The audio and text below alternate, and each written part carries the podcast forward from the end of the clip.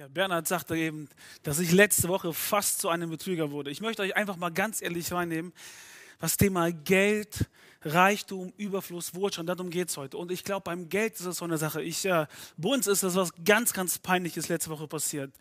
Und äh, ich habe es schon im, ähm, den Leitern erzählt. Und zwar, ich, ich, ich darf das erzählen, hat meine Frau gesagt. Meine Frau hat in den Backofen ein Handtuch reingelegt und wollte es aufwärmen um nachher ihre Haarkur, ich habe keine Ahnung, was mit einem warmen Handtuch auf den Kopf macht. Irgendwas, um ihre, Haar, ihre Haare zu irgendwie aufzuwärmen. Auf jeden Fall, da hat die kleine Juna, unsere Tochter, geschrien, sie hat es vergessen, bis plötzlich ein fetter Rauch aufsteigt aus der Küche. Meine Frau rennt runter, macht die Küchentür auf, sieht nichts mehr, wirklich war schon alles vollgewandt, die ganze Küche, reißt das Fenster auf, rennt in, äh, packt in den Backofen in das brennende Tuch, das anfing zu brennen im Backofen vor der Hitze, schmeißt es aus dem Fenster, rennt raus, holt einmal Wasser, um es zu löschen. Und dabei ist etwas passiert. Die hat das Tuch nicht aus dem Fenster geworfen, sondern auf diese Fensterbank und auf den Fensterrahmen geschmissen. Und dann fing das Feuer und die hat natürlich gelöscht. Es war kein Brand, alles gut. So, jetzt sollte ich der Versicherung, ich dachte, ey, zahlt eine Versicherung für meine Dummheit oder so für unser Versagen, für unser Fehler. Und jetzt saß ich da und dachte so, oh, was schreibe ich, dass das sehr, sehr günstig für mich ausgeht. Sollte ich schreiben, ja, im Backofen lag ein Tuch. Da kann man ja denken, dass unsere Kinder das reingeschmissen haben, diesen elf Monate, äh, vier Jahre und acht Jahre.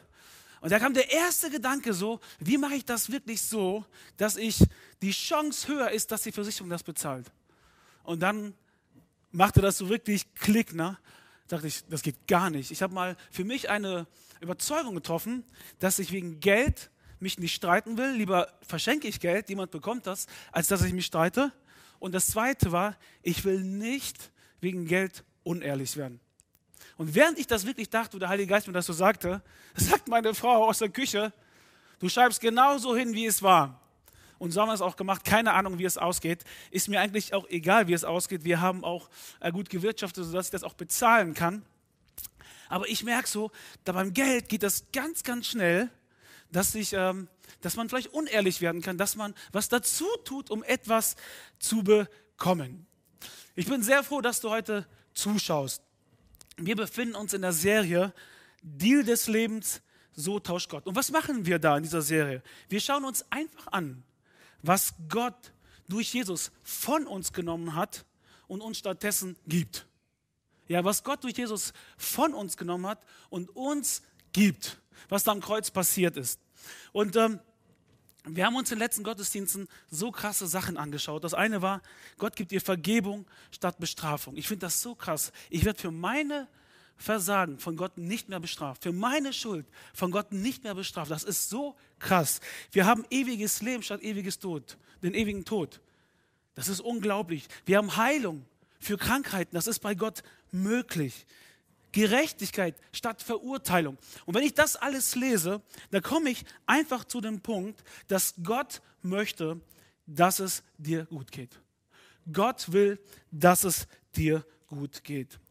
Worum geht es heute? Bernhard hat schon gesagt, es geht um das Materielle, um Geld. Und das ist dieser Vers aus 2. Korinther 8, Vers 9. Ihr wisst ja, woran sich die Gnade von Jesus Christus, unserem Herrn, sich gezeigt hat. Ihr wisst ja. Und dann sagt er, er, der reich war, wurde arm, damit ihr durch seine Armut reich werdet. Und jetzt kriegen einige vielleicht schon Panik und sagen, ey, der will doch nicht sagen, dass wir alle reich werden müssen. Aber ich glaube, man muss kein Theologe sein, um zu sagen vielleicht, was hier der Tausch ist. Und ich möchte gleich auch auf Reichtum oder Wohlstand über, über, oder Überfluss, ich möchte gleich was dazu sagen. Aber ich will dich mal, ich möchte eine Frage stellen. Glaubst du, dass Gott möchte, dass du arm bist? Glaubst du das? Ich vermute mal, dass die meisten sagen würden, nein. Aber ich stelle die andere Frage jetzt. Glaubst du, dass Gott möchte, dass du reich bist? Ähm, ja, jetzt fangen wir an, ich weiß es nicht so genau, vielleicht, vielleicht auch nicht. Und da merken wir, dass wir da vielleicht keine eindeutige Antwort haben. Und ich merke, in der Beschäftigung mit diesem ganzen Thema bin ich auch total herausgefordert. Ich bin mit meinem Denken noch nicht am Ende. Und ich bin auch froh drüber. Das, was ich vor, vor zehn Jahren geglaubt habe, glaube ich heute oft nicht mehr, weil Neues dazugekommen ist. Das Einzige, was bei mir sicher geblieben ist, ist, dass Jesus, der Sohn Gottes, der Weg zum Vater ist. Dass Jesus der ist, der Erfüllung gibt. Dass er uns einen Heiligen Geist gegeben hat. Hey, da diskutiere ich nicht, das bleibt. Aber viele Dinge, merke ich, dass sich bei mir Dinge verändern, Glaubensüberzeugungen verändern. Und ich möchte heute darüber sprechen, wie ist es denn eigentlich mit Reichtum? Wie ist es mit Überfluss? Es gibt einen Vers in der Bibel, da heißt es, und wenn Gott uns Christus gab, wird er uns mit ihm dann nicht auch alles andere schenken? Also Christus ist das größte Geschenk. Dann ist der Rest eigentlich eine Kleinigkeit als Beigabe. Und ich finde das so krass, wenn ich das Wort Reichtum sage, ähm, dann haben wir gerade in unserem Land, wir können über Reichtum äh, so reden, weil in einem anderen Land reden wir nicht drüber, aber du lebst nun mal hier und wir reden hier in Deutschland über dieses Thema. Und wir haben oft so einen Touch von, ja, alles, was mit Reichtum zu tun hat, ist so ein bisschen negativ. Ja? Wenn wir richtig reiche Leute sehen, ah, der wahrscheinlich hat der jemanden ausgenutzt, vielleicht hat der jemanden betrogen, vielleicht war der unehrlich. Da kommen ganz komische Gedanken. Und wenn wir mit reichen Leuten auch sprechen, dann ist das oft so eine Verschwiegenheit. Ja, man redet nicht über Reichtum, über Geld nicht. Keiner sagt, boah, Gott hat mich so gesegnet, ich kann so viel Gutes tun. Man ist eher so zurückhaltend, man, über Geld reden wir nicht. Und ich glaube, dass Gott uns Wohlstand, ich will das vielleicht, weil Reichtum vielleicht so einen negativen Touch hat, ich will das eher Wohlstand, ein Stand, in dem es dir gut geht, in allen Bereichen, dass Gott dir sehr, sehr gerne Überfluss geben will. Und ich möchte mit dem ersten Punkt einsteigen und ich will es so nennen, Gottes Herz verstehen, Gott liebt es zu geben. Dass wir jetzt Gottes Herz im ersten Teil verstehen, dass er es liebt zu geben. In 2. Korinther 9, Vers 8, da heißt es, er hat die Macht, euch mit all seiner Gnade zu überschütten, damit ihr in jeder Hinsicht und zu jeder Zeit alles habt, was ihr zum Leben braucht und damit ihr sogar noch auf verschiedene Weise Gutes tun könnt. Und wenn ich das hier so lese, damit ihr in jeder Hinsicht und zu jeder Zeit habt, was ihr zum Leben braucht, gibt es eben einen Lebensbereich, der diese Verheißung ausschließt. Gibt es einen Bereich, da gilt diese Verheißung nicht.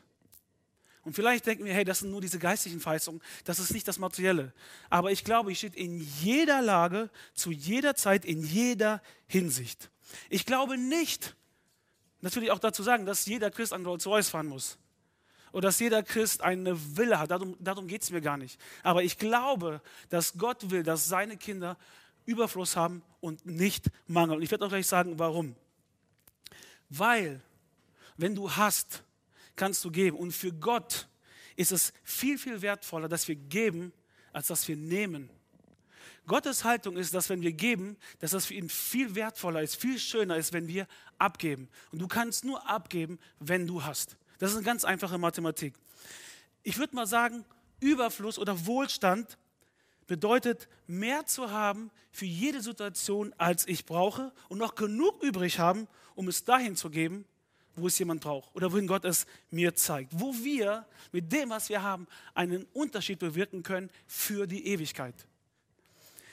In der Bibel gibt es so viele Stellen über Geld, so viele Stellen über Glauben.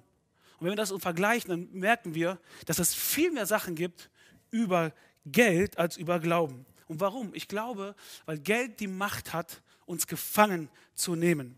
Es gibt so viele Tragödien und Schmerzen, die mit Geld zu tun haben. Und viele Christen, das ist so, haben ihre Leidenschaft, ihre Freude verloren wegen dem Geld. Aber heißt es deswegen, dass Geld, Überfluss, Reichtum etwas Schlechtes ist? Ich glaube nicht, weil Geld ist nicht das Problem. Das Problem ist eher das, dass wir ein falsches Verständnis davon haben. Es ist ja auch genau so, fällt mir gerade so ein, wenn ich darüber nachdenke, Sex und Alkohol haben auch schon vielen Menschen das Leben zerstört. Aber ist deswegen Sex und Alkohol schlecht? An sich? Nein, das Problem ist der Missbrauch. Und ich glaube, dass es bei Überfluss, bei Reichtum genau darum geht, dass wir der Umgang damit das Problem ist. Wenn ich die Bibel lese, komme ich zu dem Schluss, Gott möchte, dass es seinen Kindern gut geht. Und wenn ich diesen Satz sage, ah, häufig kommt bei dir so ein Gefühl hoch, boah, ist das wirklich so? Ich glaube, dass das so ist und ich möchte ja auch, auch gleich was dazu sagen.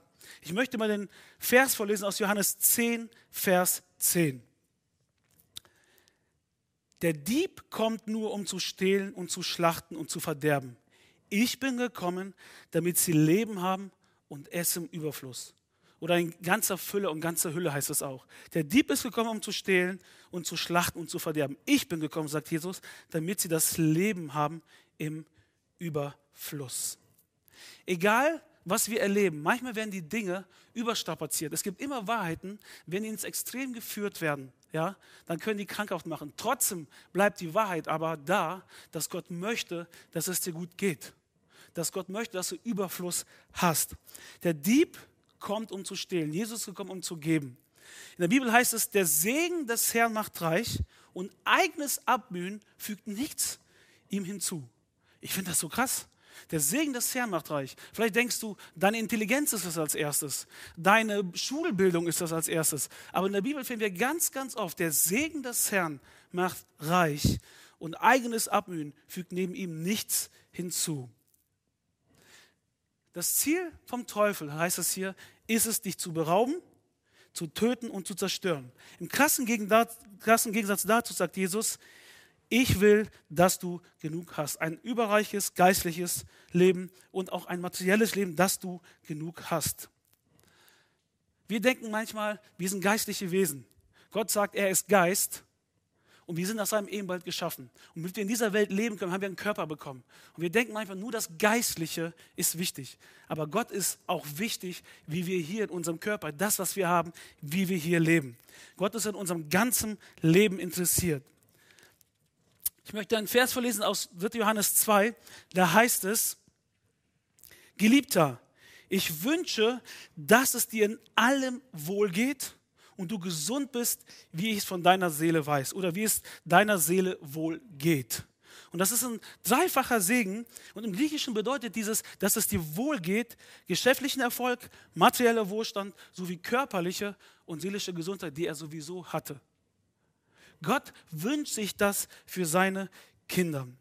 Im Garten Eden, ich möchte kurz ganz zu Beginn am Anfang zurückgehen, was da passiert ist in 1. Mose. Und da heißt es in 1. Mose 1, 27, 28, und Gott segnete die Menschen und sagte zu ihnen, seid fruchtbar und vermehrt euch, füllt die ganze Erde und nehmt sie in Besitz. Ich setze euch über die Fische im Meer, die Vögel in der Luft und alle Tiere, die auf der Erde leben, und vertraue sie eurer Fürsorge an. Meistens fällt uns zuerst dieser schöne Auftrag ein, vermehrt euch. Boah, ist ja eine coole Sache, sich zu vermehren. Aber bevor Gott den Menschen überhaupt eine Anweisung gegeben hat, heißt es, und Gott segnete den Menschen. Gott segnete zuerst den Menschen, bevor er überhaupt was für ihn tun konnte. Wenn wir die Geschichte im Garten Eden lesen, dann können wir nicht sagen, dass sie in irgendeiner Form Mangel hatten. Als Gott die Erde geschaffen hat, hat er sehr, sehr verschwenderisch gestaltet. Er hat den Garten Eden nicht notdürftig zusammengebastelt und seht zu, wie er zurechtkommt, sondern er wollte, dass Adam und Eva am Anfang den Überfluss genießen. Und Gottes Plan, Gottes Herz, seine Vorstellung für uns Menschen haben sich nicht verändert. Ja, die Welt ist durch das, was im Garten Eden passiert ist, da ist ein Stück weit zerbrochen, kaputt gegangen. Aber Gottes Vorstellungen haben sich für uns nicht verändert. Aber Gott gab diesen Überfluss, den Adam und Eva hatten, nicht darum, dass sie ihn zum Mittelpunkt machten, sondern hier heißt es, sie gingen mit Gott durch den Garten spazieren. Adam und Eva sollten sich auf die Beziehung zu Gott konzentrieren und das andere war ein Beiwerk, das sie so genießen sollten. Adams Leben und Evas bestand nicht im Überfluss, sondern in ihrer Beziehung mit ihrem Schöpfer. Das war der Hauptgedanke. Ihr Lieben, Gott wünscht sich Wohlergehen für seine Kinder. Ich glaube nicht, das glaube ich wirklich, dass Armut gewollt ist von Gott für die Menschen. Wir lesen im, in der Bibel ganz oft, dass Armut ein Fluch ist, eine Folge ist von Dingen, die Menschen Entscheidungen treffen, die nicht Gott gewollt sind. Armut ist nicht das, was Gott für uns will. Die Geschichte von Abraham ganz kurz nochmal, um das zu bestätigen, dass Gott segnen möchte. Da heißt es in 1. Mose 12, 2, Ich will dich segnen und dich zum Stammvater eines mächtigen Volkes machen. Ich will dich segnen und du sollst in der ganzen Welt bekannt sein. Ich will dich zum Segen für andere machen. Und alle, die dir und deinen Nachkommen Gutes wünschen, haben auch von mir Gutes zu erwarten. Aber wenn jemand euch Böses wünscht, bringe ich Unglück über ihn. Alle Völker der Erde werden Glück und Segen erlangen, wenn sie dir und deinen Nachkommen wohlgesonnen sind. Ich finde das so interessant. Es war nicht Abrams Idee, zu Gott zu kommen und zu sagen, Gott, segne mich. Gott kommt auf Abraham zu und sagt, hey Abraham, ich will dich segnen. Ihr Lieben, wir dürfen Gottes Herz verstehen. Gott liebt es zu segnen. Gott liebt es zu geben, dass wir Überfluss haben. Ich glaube, dass Wohlstand, dass Reichtum bedeutet, dass wir alles, was wir brauchen, alles, was wir haben, um den Willen Gottes tun zu können. Das alles, was wir haben, um den Willen Gottes tun zu können. Und unser Überfluss hat dieses Ziel, wenn andere daran teilhaben können. Den Überfluss, den wir haben, den du hast, den Gott dir geben will, ist nie das Ziel dein Herz, sondern der Nächste, der andere. Und wir werden gleich darauf eingehen, wie können wir erkennen, ob unser Herz frei ist oder nicht. Wir werden nie in der Lage sein, glaube ich, den Plan Gottes zu erfüllen, wenn er uns nicht mit dem versorgt, was wir brauchen. Wir werden nicht in der Lage sein, den Plan Gottes für unser Leben zu erfüllen, wenn er uns nicht mit dem versorgt, was wir brauchen. Und es ist sehr leicht, wenn man die Bibel liest, auch zu denken, Moment mal, Harry, Gott ist doch gegen Reichtum, gegen Wohlstand, Überfluss. Ja, diese Geschichte vom dem Reichen und dem Nadelöhr. Und Jesus sagt ja selber, der Sohn des Menschen weiß nicht, wo er sein Ohr hinlegen soll. Und Geld, Liebe ist der Ursprung alles Bösen. Ja, das heißt es. Aber selbst wenn ich Jesus angucke, wir haben diesen Vers gelesen, Jesus kam in unsere Welt, wurde arm. Ja, er kam in eine Krippe. Und wir haben sehr ärmliche Vorstellungen von Jesus. Also er kommt vom Himmel und ist richtig äh, in seiner Krippe, er stinkt und er hatte nichts. Und manche Menschen meinen, dass Jesus so ein ganz, ganz armer Wanderprediger war, der mit seinen zwölf Ganoven, die bettelarm waren, durch die Gegend gezogen sind. Aber ich glaube, dass das nicht der Wahrheit entspricht. Allein die Tatsache, als Jesus gekreuzigt wurde, haben sie seinen Mantel genommen, seinen Mantel, und die, normalerweise war ein Mantel, die Menschen trugen, die ärmlicher waren, hatten Nähte. Menschen, die Geld hatten, hatten einen Mantel, der in einem durch war. Und Jesus hatte so einen Mantel, sodass die Soldaten den nicht geteilt haben, sondern gelost haben, wer diesen Mantel kriegt. Ganz viele kleine Sachen.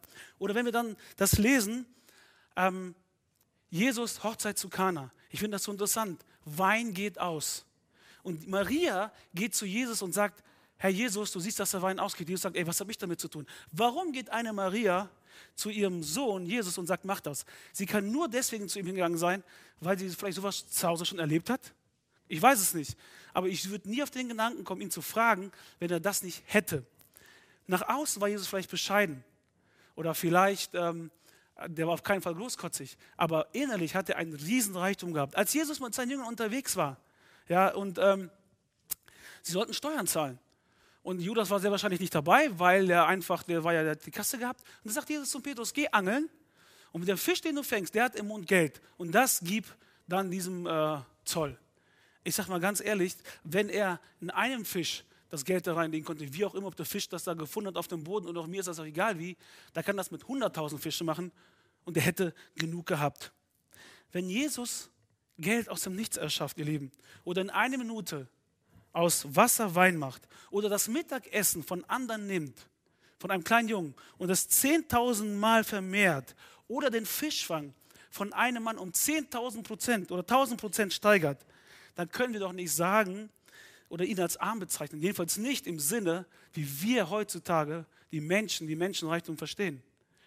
Jesus war vielleicht äußerlich bescheiden, aber innerlich, was er gab, war voller Reichtum für die Menschen.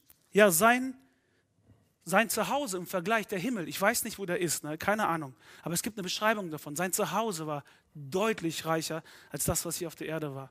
Wenn wir lesen, dass das Straßen aus Gold sind oder dass das Gold so klar wie Glas ist oder Perlen, so, ein, so groß wie ein Tor.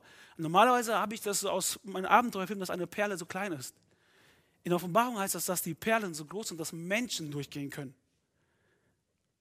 Ja, er wurde arm im Vergleich zu dem, was er verlassen hatte. Aber er war nicht ein einsamer äh, Landstreicher, der nicht wusste, was er essen sollte. Er wusste, er hatte Menschen, die ihn begleitet haben, die ihn versorgt haben. Und ich glaube wirklich, dass Gott sich wünscht für uns, dass wir Überfluss haben, dass Gott sich wünscht, dass wir keinen Mangel haben, dass wir mehr als genug haben und dass Gott sich sogar Reichtum wünscht. Und ich will mal gleich darauf eingehen, aber erstmal möchte ich euch kurz mit hineinnehmen. Der Dani hat das erlebt. Ich finde die Geschichte richtig cool, wie Gott dich mit Überfluss, mit äh, echt Wohlstand gesegnet hat. Erzähl uns mal deine Geschichte, Dani. Sehr gerne. Guten Morgen, ihr Lieben. Äh, ich will euch kurz die Vorgeschichte erzählen, damit ihr versteht, wie krass diese Geschichte äh, für mich auch ist. Ähm, mit 16 hatte ich ein Erlebnis, wo ich das Gefühl hatte, Gott beruft mich für mein Leben, durch Musik anderen Menschen von Gott zu erzählen. Ich wusste irgendwie, das ist die Aufgabe für mein Leben. Äh, und dann habe ich erstmal eine richtige Ausbildung gemacht, war zwei Jahre in Amerika, habe eine theologische Ausbildung gemacht. Und dann habe ich mit 23 gesagt, so, und jetzt soll es losgehen. Äh, habe mich beworben bei Missionswerken, dass die mich bitte anstellen, damit ich das in Deutschland als Missionar machen kann. Aber keins dieser Missionswerke sagte, das ist mega gute Idee. Äh, und ich wusste für mich, das ist aber meine Leidenschaft. Ich möchte, das ist meine Berufung, ich möchte durch Musik Menschen von Gott erzählen. Ich möchte mich als Missionar in Deutschland sehen und durch Musik ein Missionar in Deutschland sein. Und dann habe ich mit 23 beschlossen, ich mache mich selbstständig als Musikmissionar. Äh, und ihr könnt euch vorstellen, weder als Musiker noch als Prediger verdient man Geld.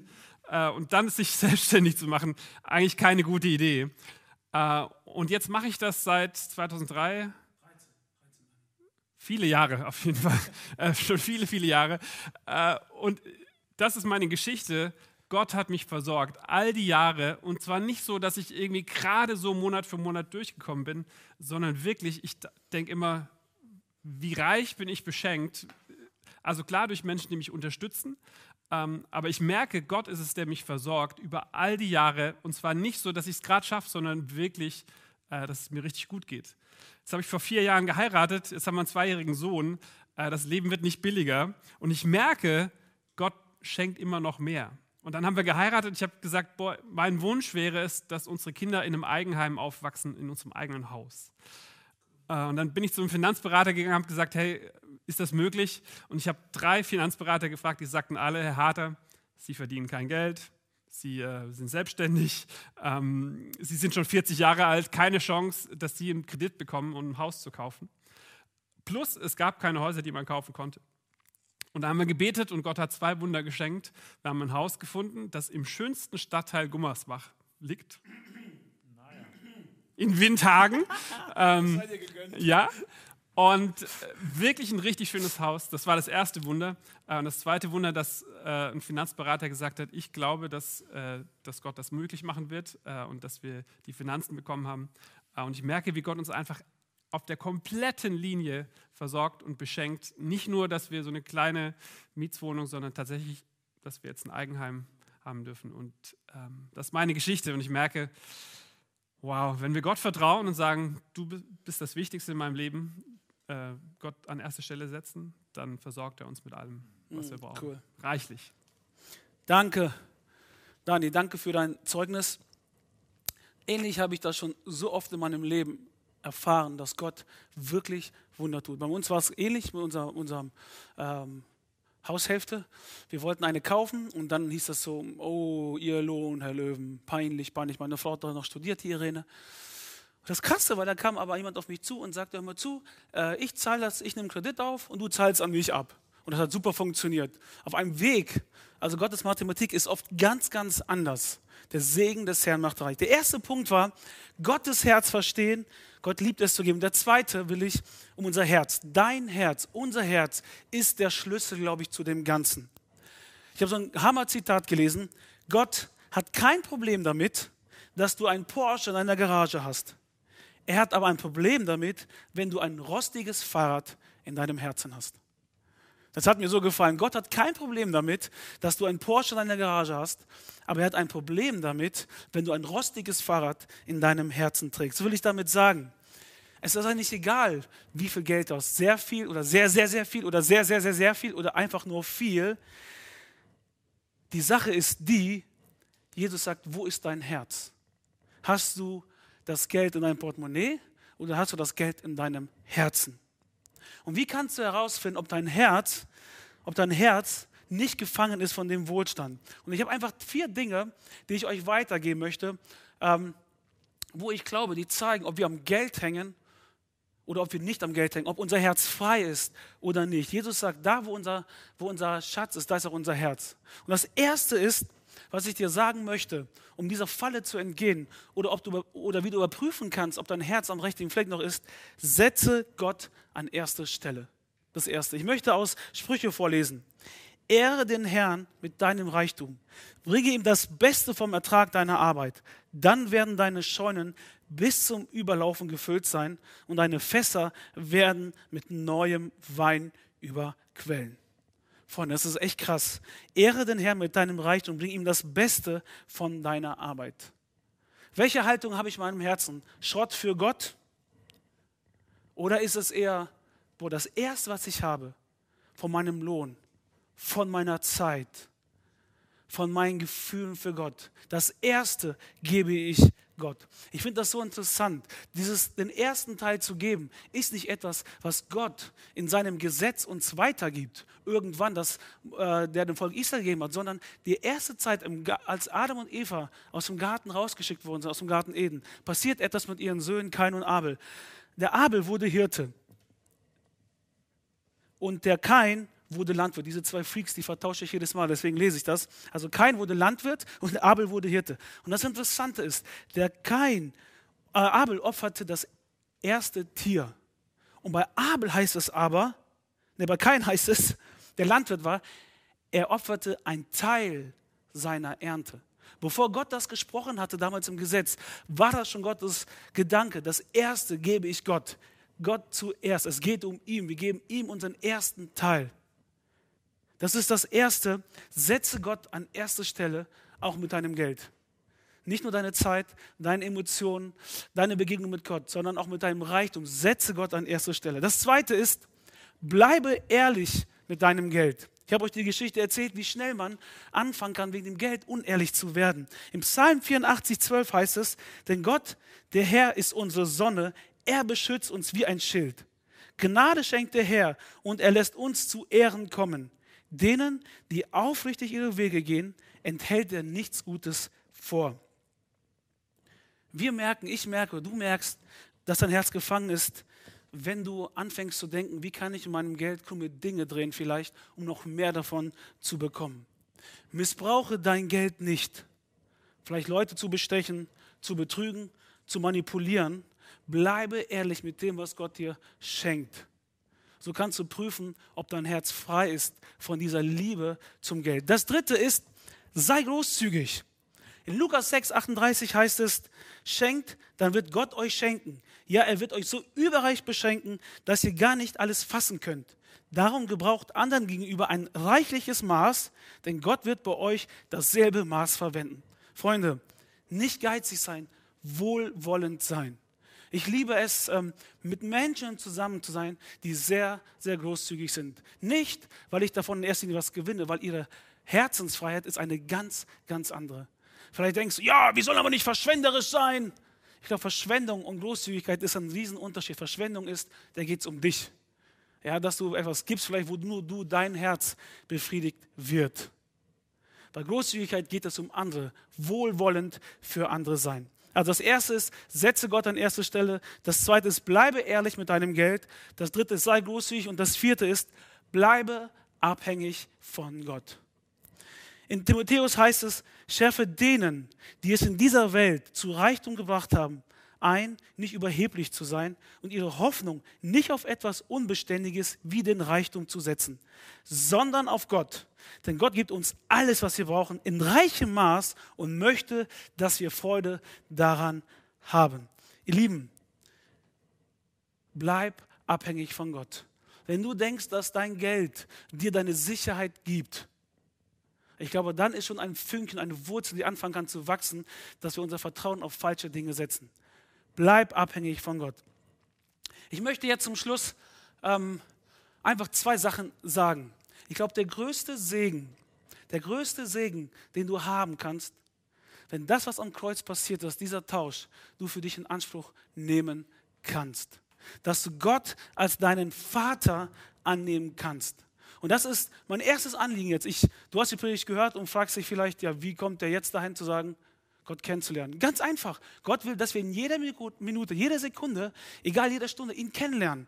Du, der du schon lange Christ bist, dass du Gott besser kennst und du, der du vielleicht Gott noch gar nicht kennst, ihn annimmst als deinen Vater. Und wir haben im Chat da so einen Handbutton. Wenn du den anklickst, ähm, ich treffe die Entscheidung für Jesus, da wird sich jemand bei dir melden und darüber reden mit dir, wie du eine Beziehung mit Jesus, mit Gott starten kannst. Das ist der größte Reichtum, den du haben kannst. Das Zweite ist, ich möchte jetzt wirklich dafür beten, dass Gott dir Überfluss gibt, dir mehr gibt, als du brauchst, dir Reichtum gibt, damit du das für andere einsetzen kannst, dass die Ewigkeit von Menschen verändert wird. Dass du den Segen, den Gott dir gibt, an andere frei, fröhlich, einfach weitergeben kannst, weil Gott lässt sich nicht lumpen. Gott nicht, ist nicht ein Gott des Mangels. Ja, es gibt Situationen in unserem Leben, wo wir Mangel haben. Ich will gar nicht darüber reden jetzt, dass wir durch Dinge durch müssen, durch Prüfungen. Es gibt Armut. Aber Gott ist ein Gott, der gerne gibt. Und ich bete jetzt dafür, dass Gott dir einfach gibt, dass er einen Weg findet, in, zu deinem Herzen, dir Dinge zu geben, die du großzügig weitergeben kannst. Vater im Himmel, du bist ein Gott, der so gerne gibt. Dein größtes Geschenk war Jesus, der am Kreuz für uns gestorben ist, der so viele Dinge für uns eingetauscht hat, sodass wir ein Leben führen können, das wir uns nie vorstellen konnten. Vielen Dank dafür, für dieses Geschenk.